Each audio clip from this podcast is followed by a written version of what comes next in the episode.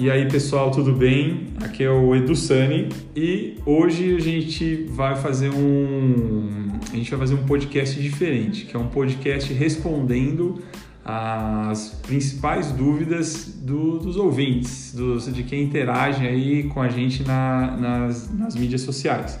Então eu perguntei é, para todo mundo quais eram as principais dúvidas de mídia programática e foram enviadas diversas aqui. Então eu estou com dois convidados ilustres, blogueiros, famosos, é. que é o Paulo Júnior e Beatriz Frois, mais conhecido como Paulinho e Bia. Falem oi aí, gente. Oi, oi, pessoal, tudo bem? E aí, galera, tudo bom? Mandem beijo pro pai, pra mãe, porque o, o podcast está sendo ouvido por mais de 15 mil pessoas, espalhadas pelo Brasil. Bom, vamos lá, vamos direto às dúvidas, para não ter enrolation, embromation. A primeira dúvida foi: o grau de otimização é, para cada estratégia de compra, né? para lembrar as estratégias de compra de mídia programática. É, PA, que é programática, o PA é, é PG, né? Eu é. chamo. PG de programática garantida. O que, que é o PA? PA é o quê? O PA é como se fosse o aberto mesmo. É o PA? Ah, é não, então. Então é basicamente tudo igual. Ah, não, mas aí então tem uma que não está aqui. Que é assim, programática garantida, que é o PG. Que é o PG. O PD, o. O PA e o leilão são os mesmos. Isso. Tá bom. Então, gente, o que, que a gente vai falar? Qual estratégia a gente pode seguir dentro de cada uma? E quem vai responder essa é a senhorita Bia. Manda bala, Bia. É, então, gente, o grau de otimização ele varia muito com o que a gente está trabalhando. Então, por exemplo, se a gente está trabalhando uma campanha que ela está rodando open, mas com dados de terceiros. Aí a gente otimiza primeiro pelos dados. Então, por exemplo, a gente seleciona uma série de, de listas de audiência, né, que a gente chama, e aí a gente vê, ah, a lista X não está performando tão bem quanto a lista Y. Então a gente tira a lista, lista X e deixa o investimento só em cima da lista Y.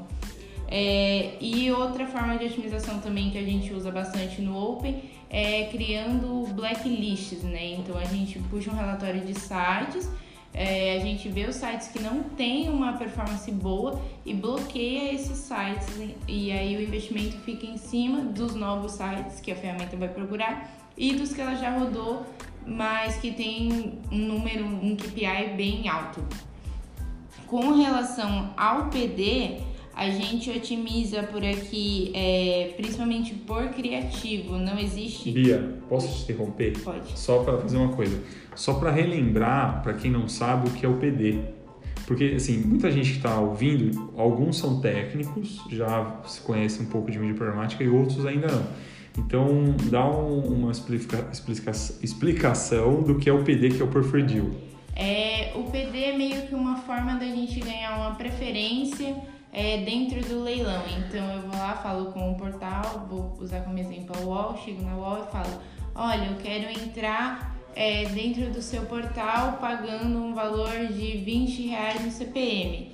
Aí a gente ganha uma preferência, mas não é nada garantido que eu vá imprimir ou não, porque se o meu concorrente entrar com um CPM de 21 reais, ele ganha, independente se ele está no Open ou se ele fechou um PD também. Legal. Então agora dentro do Preferred Deal, quais são as estratégias que você ia falar?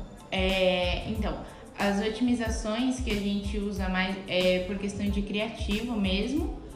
Porque, por exemplo, eu fechei um, um PD e o portal me passou, sei lá, quatro formatos. E aí na hora que eu puxo um relatório, eu vejo que desses quatro formatos, um tá só imprimindo e não tá tendo clique. Então aí a gente pode tirar ele e o investimento fica em torno dos outros três. E o, também é uma forma de otimização é falando direto ou com o portal ou com a exchange que vai estar intermediando essa compra. Então, e aí você pode falar para ela, ó, oh, o resultado não tá muito legal, o que, que você pode fazer por aqui, o que eu posso fazer por aqui. E o PG fica totalmente, tipo, a otimização fica basicamente no colo da, do portal. Ah, mas calma lá. O Paulo vai explicar o que é o PG. Você manja o que é PG? Programática garantida? É, explica primeiro pro povo que está em casa o que é o programática garantida. A gente está aqui, a gente está se divertindo aqui é, fazendo esse podcast. A gente vai explicar primeiro o que é o PG para quem não conhece, daí depois a Bia explica o que é, como é a otimização. Você quer que eu explique o Programática Garantida? Então tá bom, a Bia vai explicar. O Paulo falou que. A Bia, a Bia vai explicar, galera. Ela tem um, um, conhecimento mais aprofundado de Programática Garantida. Vai, explica aí, Bia. É, a Programática Garantida, ela é como se a gente fosse colocar num funil, o primeiro que teria o lugar ali do topo, que você vai estar sempre ganhando, é a diária. Você vai lá, negocia com o portal e compra uma diária. Se ninguém negociou a diária, Aí vem o PG, que é a programática garantida. Você vai lá e compra via mídia programática uma quantidade de impressões ou um certo investimento. E aí ele te garante, o portal te garante que você vai aparecer até atingir esse investimento ou até essa quantidade de impressões que você fornecer para ele. Normalmente é um preço um pouco mais é, alto, você precisa ter um investimento mínimo. Então Aí vale colocar na balança se o quão importante é para você ter essa garantia de aparecer nesse portal ou não. Mas aí é basicamente isso. A otimização, a gente faz a compra via mídia programática, mas a otimização fica basicamente do lado do portal. Ele que faz as otimizações por lá. A gente vai mensurando os resultados por aqui e aí a gente estabelece um KPI na hora que for fazer essa compra, falando, ah, por exemplo, eu quero um CTR de X%. E aí ele otimiza em cima desse CTR. Entendi. Então, se a gente for fazer uma pirâmide de compra ou a cascata, que é o, como, o nome da cascata em inglês é o mesmo? Da cachoeira? Waterfall. É. Waterfall. Então é, primeiro, a compra de uma diária, daí depois vem a compra da programática garantida, Isso. depois o Preferred Deal e por último o Open, Exatamente. que também pode ser como o PA conhecido como PA, né? Programática aberta, ou Open Action. Isso, Sim, exatamente. Tá bom, então essa é a pirâmide. Vamos aqui para a próxima pergunta do ouvinte João Carlos da Silva. Brincadeira, não, João Carlos. a pergunta foi: como mensurar resultados da mídia programática? E aí, gente, assim, tem várias formas de mensurar. Assim, tem o, o, a questão da mídia programática é que se a gente mensurar só o last click, é, a gente pode começar a comparar com o Google, com o Facebook, e isso é uma forma não tão certeira porque cada um tem um objetivo diferente dentro da, do funil de, de conversão. Mas é, é, importante ter o Google Analytics, você ter um ad server junto. A Bia vai explicar aqui algumas formas de mensuração. É, no caso da display, a gente manda um dash para o cliente semanalmente, em que a gente tem um time de BI especializado só em relatórios. E aí eles analisam todas as métricas, inclusive eles comparam o que foi contratado em plano com o que a gente está entregando. Então o cliente fica ciente do que está acontecendo, o que realmente ele comprou o que está sendo entregue. É, outra coisa que é legal para a gente usar como métrica também, que é uma coisa que a gente faz por aqui para alguns clientes, é, comparar a atribuição e assistência pelo Google Analytics. Então, às vezes o cliente fala assim: Meu, mas eu não estou enxergando aqui no meu GA a, as conversões. Só que aí, na hora que a gente puxa um relatório de assistência e atribuição, a gente vê o quão a mídia programática participou, em quantas conversões ela participou, na hora que o cliente, por exemplo, ou clicou no nosso banner, entrou no site e depois buscou dentro do Google AdWords. Isso é uma, um relatório que a gente consegue puxar e a gente envia para o cliente também para poder justificar a conversão, porque querendo ou não, hoje ainda tem essa questão, ah, mas a mídia programática não converte, não no last, no last click mas é só você conseguir analisar dentro do Analytics mesmo é, o quão ela está participando dessas conversões. Entendi. Bom, tem uma pergunta aqui. É, você tem alguma coisa a, a, completar nisso aí, Paulo? Tenho. É importante ressaltar que a mídia programática é voltada ao, ao awareness, entendeu? Então, assim, é, o intuito é rebranding ou apresentar um mercado de serviço, uma solução, e isso a mídia programática consegue suprir é, vastamente. Essa seria a prese da mídia programática. Ela influencia sim e muito nas outras mídias e no, no funil de, de, de, conversão em si. E é por isso que é necessário um time bom, um, um, um time de, de BI preparado que nem o nosso para atender essas expectativas. Entendi, de poder analisar Exatamente, o que... de trazer esses dados. Legal. Boa, então vamos partir para a próxima pergunta que eu gostei bastante. Essa aqui eu vou responder porque eu estou no dia a dia na, nas agências, no cliente, e que é sobre como, como defender a mídia programática em agências ou também nos clientes que são os advogados de Google e Facebook e que só querem fazer Google e Facebook na estratégia, né? Então a pergunta foi qual qual a melhor, é, o qual o melhor argumento para matar essas objeções que, de quem só quer usar Google e Facebook? Aí eu falo o seguinte: o Google e o Facebook eles são super importantes numa estratégia de mídia. Eles precisam estar lá. Ele faz parte da, da estratégia de 360. Só que eles fazem parte mais do meio e do final do funil, que é de consideração e de conversão. A mídia programática, como awareness e branding, ela entra no topo do funil para comunicar que aquele serviço, aquele produto existe. Então, por que, que dá para fazer isso com Google e Facebook também? Sim, é possível, lógico, fazer o topo do funil com Google e Facebook e com Instagram, enfim. Só que com a mídia programática a gente tem mais possibilidades de segmentações. Por quê? Porque a gente usa dados das DMPs, dos data providers. Então a gente tem mais possibilidades de segmentações que Google e Facebook. Então a gente consegue impactar o público mais é, de forma mais assertiva e aí com isso a gente vai gerar um remarketing mais, com, com, mais qualidade, a gente vai gerar buscas no Google com, uma, com um interesse mais aprofundado e aí vai gerar mais conversão para o cliente. Então assim, a mídia programática ela faz parte da estratégia de um plano de mídia porque ela vai ser muito mais assertiva. Então aí é o melhor argumento para os defensores de Google e Facebook. Aí um senhor muito conhecido aqui, o senhor Vinícius Alcântara, é, que já trabalhou com a gente aqui, mandou uma dúvida. É, a dúvida dele é a seguinte: qual estratégia, é, como usar uma, como usar da melhor forma a estratégia de whitelist e remarketing? Qual é a melhor forma, Bia? O que, que você acha? É, o remarketing a gente consegue fazer de duas formas aqui. A gente pode fazer o remarketing de quem viu a peça e o remarketing com a tag instalada dentro do site do cliente. A melhor de todas é a de quem do site do cliente, porque aí sim a gente já tem tipo é, tudo baseado de quem já está interessado no produto do cliente, porque a mídia programática a gente é, meio que vai atrás de possíveis interessados no produto, entendeu? Pela segmentação e pelas personas que a gente recebe dos clientes. E, e quando a gente já tem a tag instalada, então a gente faz um remarketing em cima de quem já visitou e ainda não converteu. Então a gente fica em cima do cara que realmente tipo, tem um interesse realmente demonstrado. Então o remarketing a principal forma de fazer com ele. É o é com a tag instalada. E a whitelist é, eu prefiro, ao invés de fazer whitelist, fazer um deal com segmentação. Então, por exemplo, a gente tem, vou usar um exemplo de um cliente nosso aqui que é, é a AgriShow, que é uma feira de agronegócio.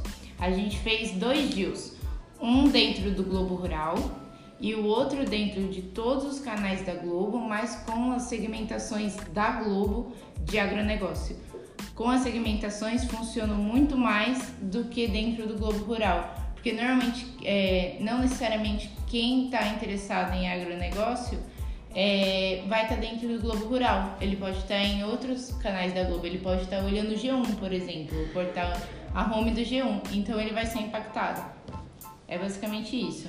Entendi, muito bom, muito bom. Tá vendo, Alcântara? Respondido aí a sua, a sua pergunta. Depois você manda aí um, um brinde para a Bia e para o Paulo. É, uma pergunta para o Paulo foi o seguinte: Paulo, qual é a diferença entre o rap e o funk? Opa! tá brincando, não é essa? Maravilha. Essa pergunta não é, não. Você não sabe responder essa? Ah, eu sei, é, rap é sempre melhor, com certeza. Não, a diferença entre o rap e o funk é que um anda bonito e o outro elegante. Oh, não, Você nunca ouviu falar disso? Não, então esquece, gente. Eles são, nasceram em 90, não nasceram nos anos 90. Bom, a pergunta é a seguinte: qual é a diferença, principal diferença entre Google Ads, a mídia display do Google Ads e a mídia programática? A diferença é justamente a segmentação. São as possibilidades de segmentação dentro da programática. Assim, é, é uma coisa que, que nós sempre batemos a tecla. Que na mídia programática nós trabalhamos com diversas DMPs e essas DMPs possuem é, dados tanto comportamentais, dados de consumo mais completos, que podem atingir de, de maneira efetiva aquilo que o, o nosso cliente deseja veicular, seja um produto, um serviço, entendeu? Então as características em si do público são mais assertivas. Boa, é isso, eu concordo, porque é, apesar de ser duas ferramentas do Google, né, o Google Ads e a DV360, que é a DSP do Google, a, a DV ela tem uma possibilidade infinita de segmentações a mais do que o Google Ads. E muita gente pergunta, ah, mas por que, que eu vou fazer? E eu falo, cara, é, o Google Ads ele é uma ferramenta boa, só que perto da DV360 ele é um Fusquinha. Exatamente. E a DV360 é uma Ferrari. É questão de possibilidades. Sim. Nós temos níveis de possibilidades diferentes para as duas ferramentas e no caso a programática sai na frente. Boa, valeu, Paulo. Agora vamos para a próxima pergunta que é do Nino. O Nino que trabalha na Repense mandou uma pergunta aqui sobre DCO. Ele pergunta o seguinte: é, como a agência deve montar o material? Quais são as especificações e como que eu devo mandar isso para vocês? Aí, antes disso, eu queria explicar o que, que é o DCO. Alguém quer explicar? Ou eu explico? Pode explicar. Tá bom. Gente, para quem não sabe o que é o DCO, o DCO, a sigla significa Dynamic Creative Optimization. É uma ferramenta que cria peças automáticas e essas peças elas podem usar até APIs do mercado. Por exemplo, posso criar uma peça conectada com uma ferramenta de, de clima, como o Clima Tempo. Toda vez que faz frio, monto uma peça focada no frio. Calor, uma peça para calor. Imagina para quem trabalha com varejo. Posso trabalhar com a API da bolsa de valores. A bolsa subiu, mostra uma comunicação. A bolsa caiu, mostra outra. Posso montar uma API com times de futebol, com o UOL, do, a tabela do Brasileirão. Então dá para fazer muitas coisas. E essa ferramenta de DCO ela vai testando as peças que convertem mais. Então a gente pode, em vez da agência é, usar o, o diretor de arte para criar 15, 20 peças, eles mandam essa, essas peças para a gente, a gente usa o DCO e cria 40 mil peças. E, e, quando eu falo 40 mil, não é brincadeira não, gente, pode criar até 40 mil. Mas como são as especificações dessa peça, senhorita Bia? É, o cliente, ele manda todas as... É, ele manda o PSD mesmo aberto pra gente com todas as, as especificações, todos os fundos, textos e etc. E aí a gente manda direto para a ferramenta que monta essas peças e aí ela transforma numa, num pixel mesmo e a gente sobe esse pixel na ferramenta e ele começa a gerar essas peças dinâmicas. É, não existe tipo é, limite de segmentação, que foi uma pergunta que me fizeram essa semana. Por exemplo, ah, a gente é, só eu posso usar o DCO com uma certa segmentação? Não, é a segmentação que a gente usa normal na subida de uma campanha como se fosse uma peça em GIF, JPEG, só que a gente só adiciona as peças de DCO. É basicamente isso. Boa. Legal. Estão gostando, senhores? Se vocês estão gostando aí do, do podcast, vocês mandem mensagem pra gente, pra mim, onde vocês quiserem, nas redes sociais. Quem não tiver quem não tiver meu telefone e quiser falar comigo, vou fazer o jabá agora. é, meu DDD é 11 de São Paulo, o telefone é 99180 1740. Daí você pode mandar sua dúvida e se você quiser receber conteúdo é só me falar que eu coloco você na lista de transmissão de conteúdo de mídia programática. Bom, vamos aí para a próxima dúvida. Deixa eu ver aqui. Saiu a dúvida que era o seguinte: qual melhor qual a plataforma que eu devo escolher, né? Qual a melhor plataforma do mercado? Porque existem várias DSPs. Então, hoje na Display a gente usa três plataformas: a DV360, a OUF e a Pinexus. O que, que você acha, Paulo? Qual a melhor plataforma? Olha, em questão de segmentação, é, de conseguir identificar melhor uma audiência, melhor o público e eu particularmente em perfil comportamental eu prefiro a OFF. Então você tem mais listas de interesse, mais listas de afinidade. E quando eu digo isso, é, eu digo mediante ao tipo de serviço ou de produto que os clientes fornecem. Então, por exemplo, é, eu preciso de uma segmentação de homens em torno de 40 anos interessados em seguros, em, em, em seguro. Então, eu consigo encontrar essa audiência via, via UF, ou eu consigo identificar audiências semelhantes, pessoas que têm interesse em, em adquirir é, seguro, planos de seguro. Você entendeu? Uhum. Então eu consigo encontrar é, tanto com, um, o, o comportamental, o interesse, quanto pessoas que já têm um plano. Pessoas que contrataram um plano, um seguro recentemente. Nós temos essas listas também. Entendi.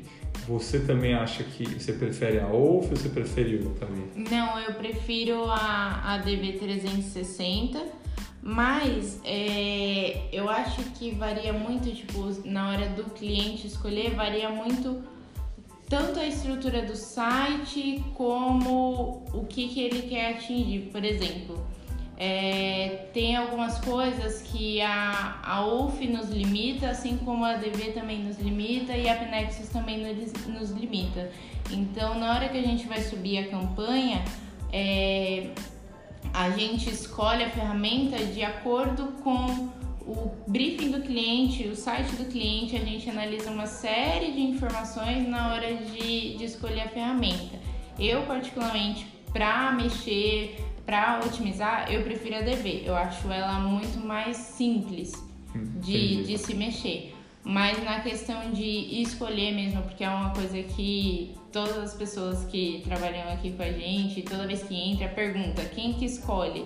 É a gente, mas tudo varia com o que o cliente nos passa, entendeu? Então, por exemplo, ah, eu quero mensurar três botões. Aí a gente sabe que é mais fácil mensurar pela DV, porque aí a gente consegue girar a tag e já via pelo, envia pelo Tag Manager, porque como é tudo Google, já fica tudo conectado e não corre risco de dar erro. Uhum. E aí são essas pequenas coisas que variam na, na hora de escolher. Sim. Mas para mexer mesmo, eu prefiro a DV360. Tá vendo, gente? Tá dividido aqui. DV, OF, a gente usa a Pinex também. Então, assim, como o Trend Desk, a gente é agnóstico, né? A gente é, não defende, não fica levantando bandeira de nenhuma ferramenta, mas é o que a Bia e o Paulo estavam falando. Dependendo da campanha, do objetivo da campanha, do briefing que chega, a gente escolhe uma ferramenta. Então, às vezes é a OF, às vezes é a DV, às vezes é a Pinex. Bom, é, vamos lá a mais uma dúvida aqui é, como encontrar a audiência de forma assertiva, essa dúvida eu acho que a gente já falou. Uhum. A gente encontra dentro das DSPs os dados das DMPs, né? Que tem diversas aí no mercado. Tem a Hurricane, tem a Tail Target, a Naveg, a Bluekai. É, fala mais uma aí, que eu não lembro. É, sem falar que na, na hora que o cliente ele fala a respeito do público dele, ele tem que se preocupar realmente em passar as principais características do público-alvo dele, porque dentro disso, nas, DS, na, nas DSPs, nós buscaremos encontrar audiências que se assemelham, que contemplem é, o público dele. Então, assim, não, não é algo que, que se preocupe, ah, qual, audiência, qual audiência eu tenho que Aqui nós temos um, um time de especialistas, nós vamos avaliar uh, as características do seu público, nós vamos avaliar as informações que vocês nos passarem pelo briefing e nós encontraremos a melhor solução para atender uh, esses desafios. Tá vendo? O Paulo, o Paulo aí, além de trader, é locutor de rádio e professor de português. É, porque eu falo tudo errado. Ele conjuga o verbo tudo certinho e eu falando qualquer coisa. É, vamos lá. Edu, acho interessante falar sobre regulamentação de dados com LGPD e GDPR. Para quem não conhece esses termos aí, a GDPR é a Lei de Dados Europeia, né, como utilizar os dados dos usuários, e a LGPD é a lei brasileira que vai ser vai entrar em vigor aí a partir de agosto de 2020 que é o seguinte, a gente precisa da autorização dos dados do, do usuário para a gente poder utilizar e depois utilizar em publicidade.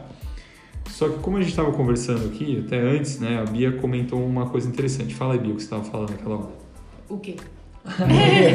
sobre os dados, sobre os dados. Ah, sim. É, que a gente estava falando porque essa lei, essas novas leis, elas não para nós é display, elas não vão sofrer, tipo, não vai fazer nada pra gente. O que vai ter problema são para as DMPs, porque são elas que, tipo, têm os dados que a gente usa. Então, provavelmente o número de dados ele vai diminuir um pouco, ou então ele vai ficar um pouco mais caro, não sei. Então, é isso que vai, vai tipo, ter de mudança pra gente, entendeu? Porque as pessoas vão precisar aprovar é, os dados. aprovar né? o uso de dados. E se elas tiverem que aprovar, talvez os dados fiquem mais assertivos, porque assim, se ela tem que aprovar. Exatamente. E assim, eu só vou usar os dados de quem aprovou, então talvez fique mais assertivo. Talvez dados mais assertivos também reflitam num CPM um pouco mais alto na hora da compra. Sim, sim. Por exemplo, é, esses dias eu tive uma um, fazer um orçamento para um cliente que é do segmento é, de remédios e eles queriam só impactar médicos. O CPM do médico a gente usou via Hurricane, né? Uhum. É, a Hurricane é uma DMP aí super conhecida no mercado e o CPM ficou altíssimo, passou de 200 reais. O CPM do dado. Por quê? Porque era, uma, era um data provider é, que oferecia o dado do médico com, com, a, a, com a área que o médico trabalhava e também falando o quanto era o valor da consulta daquele médico. Então o CPM passou de 200 reais. Mas enfim. Aí o Lucas Mendonça mandou uma dúvida aqui falando o seguinte: é, Edu, você poderia explicar qual é a diferença entre objetivo, meta, KPI e métricas? Bom, Lucas, vamos lá, vou tentar. Objetivo. Isso aí tá bom. Objetivo, é, eu tenho. É, é que é tudo muito parecido, né? Uhum. Objetivo e meta. Ah, meu objetivo é vender mais. A minha meta são 5 mil vendas. Exatamente. Então, o Exatamente. meu objetivo é vender, a minha meta são 5 mil. Qual é o KPI? Dentro do KPI eu posso ter. Ah, eu São preciso. as é, São, eu preciso. que São as métricas. Eu preciso atingir 10 mil visitas, não, 15 mil cliques, 10 mil visitas e 5 mil vendas. Esses são os KPIs que vão ser medidos. E isso são as métricas. Então, objetivos são vendas, metas o volume, 5 mil, os KPIs são, a, são as métricas no meio do caminho. Concordam? Sim. É isso aí, Lucas. Valeu, obrigado pela, pelo envio da questão. É, vamos lá, o Rafael mandou assim: Edu, como está sendo apresentada é, a mídia programática para a geração Y, Z, desculpa, geração Z, os Centennials? Ah, eu acredito que da mesma forma que apresenta É. para qualquer um, apresenta dentro dos aplicativos, dentro dos sites, não tem diferença, tem? Não. Não. É, o conteúdo acaba sendo o mesmo. Sim, As informações são as mesmas. O que muda, o que muda, eu acho, é a comunicação, né? Aham. A marca faz uma comunicação de forma diferente para cada target. Então, para uma pessoa, para o baby boomer, para a geração baby boomer, a gente faz uma comunicação diferente do que para a geração Z. Agora, a, estratégia vai de acordo com o site, com o target. Não E sei, não- performa super bem. A gente já rodou uma, uma campanha de um filme que era pra 100% pra teens, assim, de 12 a, se não me engano, acho que 22 anos. E performou super bem, foi um sucesso. Então não, não tem muita não tem muita restrição não. Boa. Tem uma, tem uma dúvida aqui que foi perguntada, eu acho que pelo menos umas 20 vezes, sem, sem brincadeira, gente. Foi o seguinte: como começar a trabalhar na área de mídia programática? Eu quero, como o- os dois aqui trabalham aqui, eu vou, deix- eu vou falar depois, né? Mas vou deixar primeiro o Paulo falar como entrar na área de mídia programática, depois a Bia, depois eu falo. Fala aí, Paulo. Como que você entrou na área de mídia programática? Olha, eu não sei, vocês já ouviram aquele termo cair de paraquedas? foi mais ou menos o que aconteceu comigo. É, foi um desafio que foi proposto, olha, nós tá- estamos trabalhando com um segmento assim, assim, assim, é, é- relativamente novo no mercado, você topa o desafio de aprender? E eu sempre fui aberto e disposto a aprender, então eu falei assim, topo.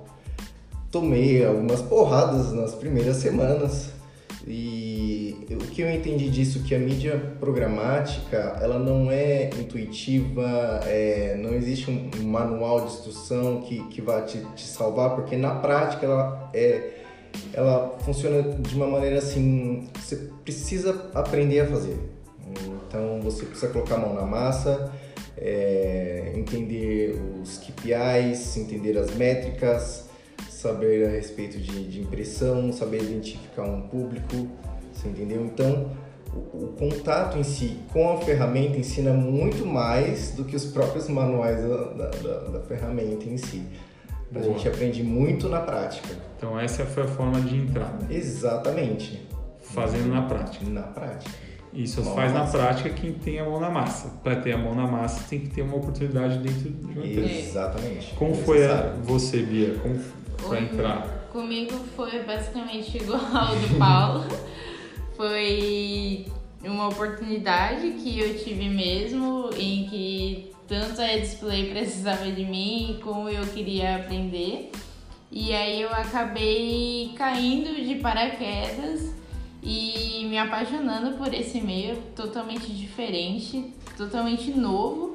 E é, foi exatamente isso que o Paulo falou. É, a gente só vai aprendendo colocando a mão na massa e com o pau na mesa do lado. Falando, Juntos e Shallow não. Você precisa entregar, a gente precisa entregar e para isso vamos aprender. E aí a gente tem que falar direto com as próprias ferramentas mesmo. Exatamente. Porque, tipo, não existe um uma videoaula dentro do YouTube te ensinando como é que faz. Aham, agora existe. Porque eu gravei. Ó, gente, eu vou falar, primeiro vou contar um negócio rapidinho da Bia. A Bia, ela tá desde o começo da Display e no passado ela, ela era da área de SDR. Para quem não sabe, SDR é a área de prospecção de novos clientes. Ela prospectava e eu ia fazer essa visita, né? Aí ela sempre falava pra mim que queria ir pra área de mídia, tal, tal, tal. Eu falei, calma, que vai chegar a sua hora.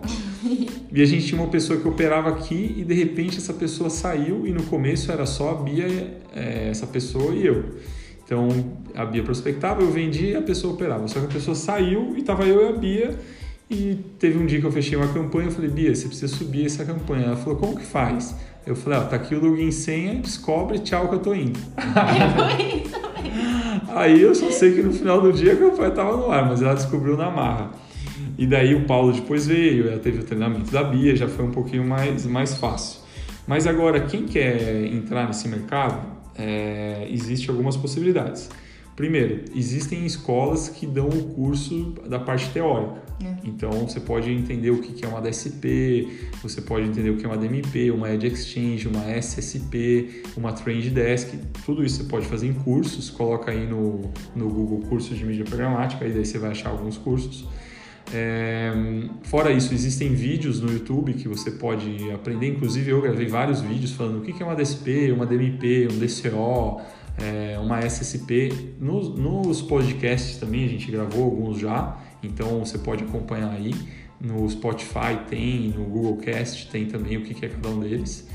Eu tenho um curso que, se você entrar no meu site, é curso de programática.com.br. Então, tenho um curso que tem a parte teórica e eu gravei também a parte prática, como subir uma campanha na DV360. Então entra lá, o curso pode ser dividido em 10 vezes e você entra no mercado e vai. Vale a pena. E vale a pena, tá vendo? O Paulo vale tá dizendo já. Ó, vai lá. Bom, vamos lá. Saindo do Jabá, esse é um comercial da, da rádio Edsplay FM 94.7. Aí surgiu mais duas dúvidas aqui. Edu, você pode incluir no seu podcast o que é viewability e brand safety? Podemos. Então vamos lá, o que é? Posso falar de viewability? Pode. Fala, o Paulo vai falar de viewability e você pode falar depois de brand safety? Pode. Tá bom, então vamos lá, Paulo, fala o que é viewability. Viewability é exatamente em qual posição no site ou no canal a, a, a sua peça, seu anúncio ele vai aparecer. Geralmente nas ferramentas nós é, colocamos cerca de 70% de viewability para ter certeza de que a pessoa imprimiu, viu o seu anúncio, entendeu? Mas quer dizer que 70% vai ver ou viu 70% do banner? Viu 70% do banner, no Não. mínimo. É, viu, é, 70% das impressões foram vistas. Isso, Ah, exatamente. Não quer dizer que É viu isso. 70% do banner. Não, Não, é 70% 70% das impressões precisam ser vistas. Boa, então, por Exatamente. exemplo, eu imprimi 100 mil impressões, quer dizer que 70 mil realmente foram vistas. Exatamente. A gente garante, porque quando a- uma página carrega, é, os banners eles já são impressos, independente se o usuário chegou no rodapé ou não.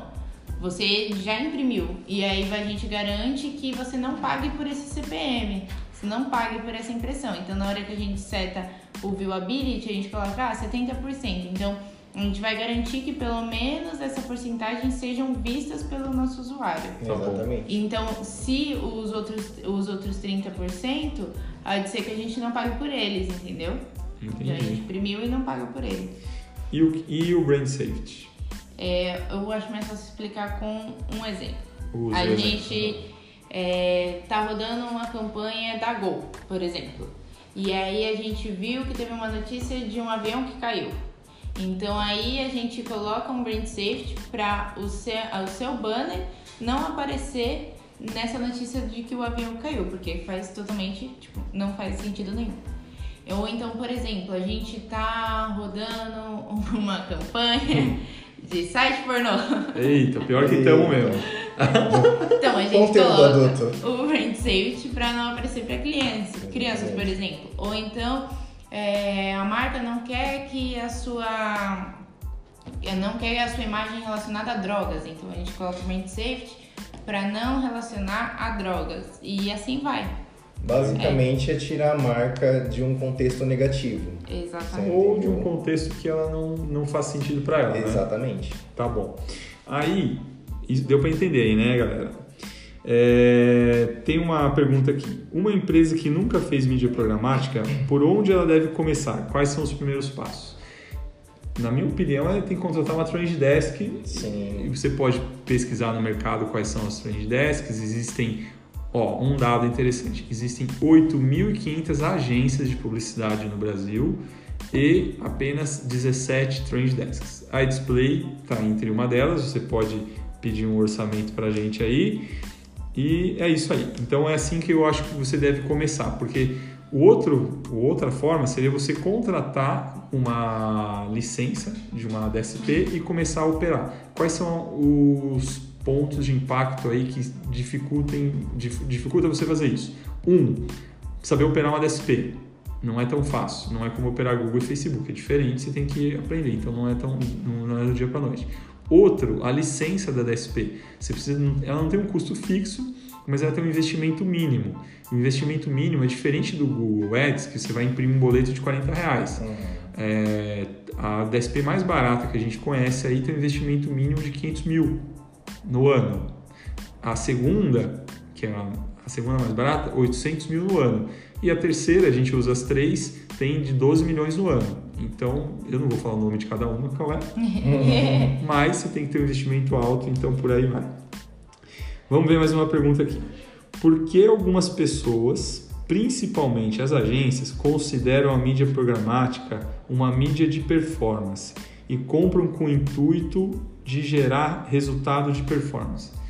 Olha, eu não sei se a maior parte das agências pensam assim. Assim, a gente tem batido muito nas agências e, e batido na tecla que mídia programática é awareness e branding. Talvez no passado, muitos vendedores aí que desesperados para venda falavam que mídia programática era boa para vender. Ah, vai gerar venda, vai... e falavam que mídia programática é performance. Mas não é. Tanto que eu tenho que sempre educar o mercado e tenho que falar, cara, a mídia programática é awareness e branding, vai potencializar suas vendas se você usar bem o Google, pelo que a Bia tinha comentado, que é o relatório de atribuição.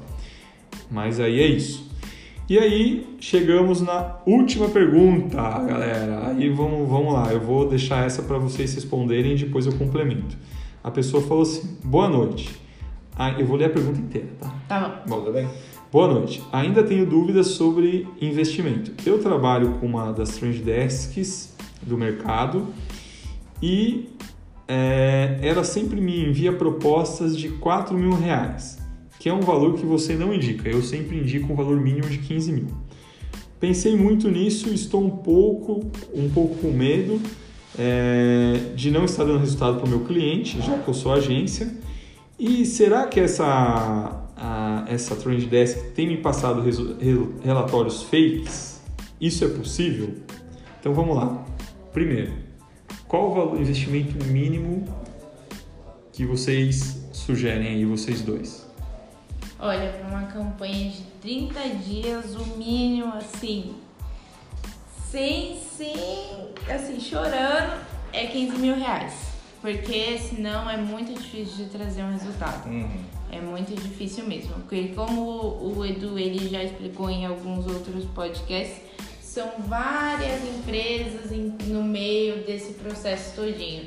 Então imagina que cada empresa vai ficar com um pouquinho do dinheiro. Para ver equação não vai nada.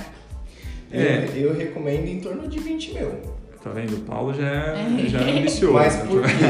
Tô brincando. Porque dentro desse período de 30 dias, além da campanha é, convencional que o cliente venha querer lançar, nós podemos sugerir testes AB e dentro disso usar das experi da experiência da campanha para poder aprimorar e otimizar de maneira que seja mais assertivo, você entendeu? Ou seja, fazer com que esse investimento renda Sim. Entendeu? Dentro da campanha em si. É, é isso, gente. Assim, para a mídia programática funcionar, ela existe vários intermediários. Então, aí são 5, 6, até 11 empresas, dependendo de toda a tecnologia que a gente usa. Se cada um for com uma porcentagem, se a gente coloca 15 mil numa ponta, a gente sabe que na, no veículo mesmo vão chegar de 30% a 40%. Legal, 30% a 40% dentro do meu target. Então, eu estou impactando só meu target. Só que se eu coloco 5 mil, vai chegar lá na outra ponta mil reais. Então não vale a pena fazer. Sempre os clientes me falam, ah, tenho 5 mil, eu falo assim, ó, seguinte, então faz Google e Face. Faz Google e Facebook e no futuro você volta a fazer mídia programática. Bom, gente, eu espero que vocês tenham gostado. Esse foi o nosso, é aí, o nosso maior podcast com, com maior duração. A gente quis testar esse modelo novo. A gente sempre faz uns mais curtinhos, mas esse foi o mais longo. É, se vocês quiserem aí mais informações, vocês podem entrar no nosso site que é www.adsplay.com.br ou siga a gente aí nas redes sociais, é só colocar Adsplay que você vai encontrar a gente no Instagram, no Facebook, no LinkedIn, ou me segue lá no arroba edusani no Instagram, ou é isso mesmo. Ou manda uma mensagem no WhatsApp também, que eu posso mandar dicas todo dia que é o 11 991 80 1740. Aí, considerações finais. O que, que vocês querem falar? Mandar um beijo para alguém? Ah, eu digo assim, gente, não tenham medo de, de conhecer programática, de conhecer esse mundo. É, vale a pena, né? não tenham qualquer tipo de, de, de impedimento e se informem. É, busquem profissionais como nós, é, busquem auxílio do, do Edu, levantem questões. É interessante primeiramente que chegue a, a vocês informação de qualidade, entendeu? Então, assim, entendam programática, nos procurem e essa é a melhor recomendação que eu posso passar, galera. Tá bom. Então, o que, que você quer falar pra terminar, Bia? Eu vou mandar um beijo pra minha mãe. Manda. Aí um beijo pro meu pai. Beijo, pai. Eu sei que você tá me ouvindo. Mas é isso, gente. É basicamente o que o Paulo falou. Perguntem, se informem e não deixem pra falar: ah, tô sobrando, tá uma grana aqui sobrando no meu plano e só por isso eu vou fazer programática. É. Incluam isso frequentemente no plano de mídia de vocês. Tá bom, valeu. Bebam água. Ah. valeu, gente. Obrigado. Beijo pra minha mãe e pro meu pai. e para todo mundo que está ouvindo e mandem sempre suas dúvidas que depois a gente vai fazer um próximo dúvidas dos ouvintes. Valeu, gente. Um abração. Tchau. Tchau, tchau. tchau, tchau.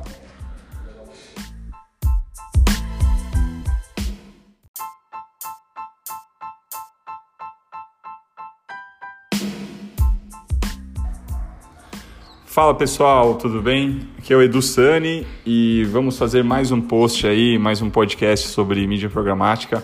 E aí eu pensei no seguinte, no seguinte tema. É, dicas para escolher uma Trend Desk. Então, quais seriam as cinco dicas que eu daria para vocês, como clientes, é, como parceiros, para escolher uma Trend Desk, né? porque hoje é, no Brasil existem 8.500 agências mapeadas, fora os freelancers e tal, né? Trend Desk, há um ano atrás existiam 17. A gente tem feito um estudo que já passam de 30, né? Mapeamento das empresas do mercado. Então existem mais de 30 empresas já que operam ferramentas de mídia programática. Então, eu conversando com alguns clientes, surgem dúvidas, né? Como que eu contrato, como eu avalio uma Trend Desk que é bacana, que é legal, tal. Então, vamos lá, cinco dicas para você escolher uma Trend Desk, tá bom? Isso vocês podem perguntar para mim também. então, a primeira dica é perguntar para a Trend Desk quais DSPs eles utilizam, quais DSPs eles têm licença. Porque normalmente é, uma Trend Desk tem mais de uma DSP. Então, assim, vou dar, o, vou dar o exemplo da Display. A gente usa a OAuth desde o começo da nossa operação. Depois a gente, a gente conquistou a licença da DV360, que é do Google, e também da Pinexus. Então a gente usa essas três DSPs para rodar as campanhas, é, as campanhas de mídia programática. Eu também acabei de assinar um contrato com uma, uma outra DSP que, que eu não posso divulgar ainda, mas em breve eu vou divulgar. Mas assim, a gente usa quatro licenças. O que eu sugiro é que vocês perguntem para essas Strange Desks quais DSPs eles têm para passar, passar confiança, né? Porque muitas vezes eu, eu, já falei no passado com empresas que falam assim, ah, é, eu faço mídia programática. Eu falo, ah, que legal, qual DSP que você usa? Eles falam, não, a gente usa DSP própria. Eu falei, DSP própria, mas como funciona? Ah, então eu não sei explicar muito bem porque eu sou da área de vendas. Ah, meu amigo, isso aí é, é enrosco, é rolo. É, o rolo! Então, pergunte isso. Essa é a primeira dica. Segunda dica, pergunta quais são as DSPs que eles são certificados e se ele pode mostrar a licença, sabe? Mostrar a certificação. Porque para você para o time, para você conquistar um, uma licença da ESP, você precisa ter um número de funcionários certificados. Então, por exemplo, no, na DV360, o mínimo de pessoas certificadas são de cinco pessoas dentro da sua empresa tem que ser certificadas na DV. Então, lá na DSP, como, na, na Display, como a gente tem 20 e poucos funcionários, a gente tem mais de cinco pessoas certificadas. Então, assim, para ter essa licença tem que ser a certificação e você pode pedir para ele. Bom, outra dica é perguntar como são os relatórios. Porque assim, é, não aceita relatório em Excel. Meu, relatório em Excel, aquele relatório velho, sabe? Tipo, que vem lá dos anos 60, 1990, te mandavam lá impressões, cliques e CTR e o investimento da semana. Meu, dá para puxar muito mais coisas com um relatório de mídia programática. Eu reparei alguma uma coisa agora, gente. Eu tenho um vício de linguagem paulista aqui, fico falando meu toda hora. E aí, quem não é de São Paulo vai falar: olha só, que. que... Parece o Faustão falando: orra, meu. Então é isso, eu falo meu mesmo. É... Mas peça um relatório que não seja em Excel. Fala, eu quero um dash online, eu quero conseguir ver os resultados aí online, eu quero compartilhar com o meu cliente. E já depois eu vou falar um pouquinho até de relatório num próximo podcast de quais são os principais KPIs que a gente pode acompanhar na, na mídia programática, tá bom? Bom, esse então já foram três pontos. Pergunte quais são as DSPs, se ele pode, segundo ponto, mostrar os certificados. Terceiros, como são o terceiro ponto, como são os relatórios. Aí o quarto ponto, como é o atendimento? Como vai ser o atendimento que vocês vão me dar? porque o diferencial de uma Trend Desk para outra não são as licenças de DSP, tá? No, na minha opinião, licença é commodity. É obrigado uma Trend Desk ter pelo menos três DSPs. Na minha opinião, a diferença é o serviço. Qual é o serviço que essa empresa vai prestar para mim? E aí o atendimento é um dos principais. Então, eu quando era agência de publicidade, eu contratei uma vez uma Trend Desk que eu investi 50 mil reais. Aí eu liguei, né, e falei, ó, oh, gente, tô com uma dúvida aqui no relatório e tal. Aí eles disseram o seguinte para mim, ó, oh, então, manda um e-mail e abre um ticket, porque o seu atendimento é via e-mail, não está contemplado o telefone. Eu falei, quê? Ele falou, é, não, não, não tem atendimento via telefone, você tem que mandar via e-mail. Aí eu falei, ah, é? Então tá bom. Eu mandei um e-mail com cancela substitui, cancelando minha campanha, porque eu falei, cara, eles não querem me atender o telefone Então, assim, vou dar um exemplo na display. A gente atende, a gente atende via e-mail, telefone, WhatsApp. Se mandar sinal de fumaça e carta, a gente atende também. Porque o nosso diferencial é o atendimento. Então, assim, pergunta pro para sua trend desk como que vai ser o atendimento, né, para o seu futuro parceiro. Ó, vocês vão me atender a resposta é em quanto tempo, CLA? Vocês vão me atender por telefone, vocês vão me atender por e-mail, vocês me atendem por WhatsApp se eu precisar, enfim, tá? É, isso é um ponto muito importante, eu acho que é o mais relevante. E aí o último ponto, que é a quinta dica, pergunta quanto que é o investimento mínimo. Ah, quanto que é o investimento mínimo para eu fazer?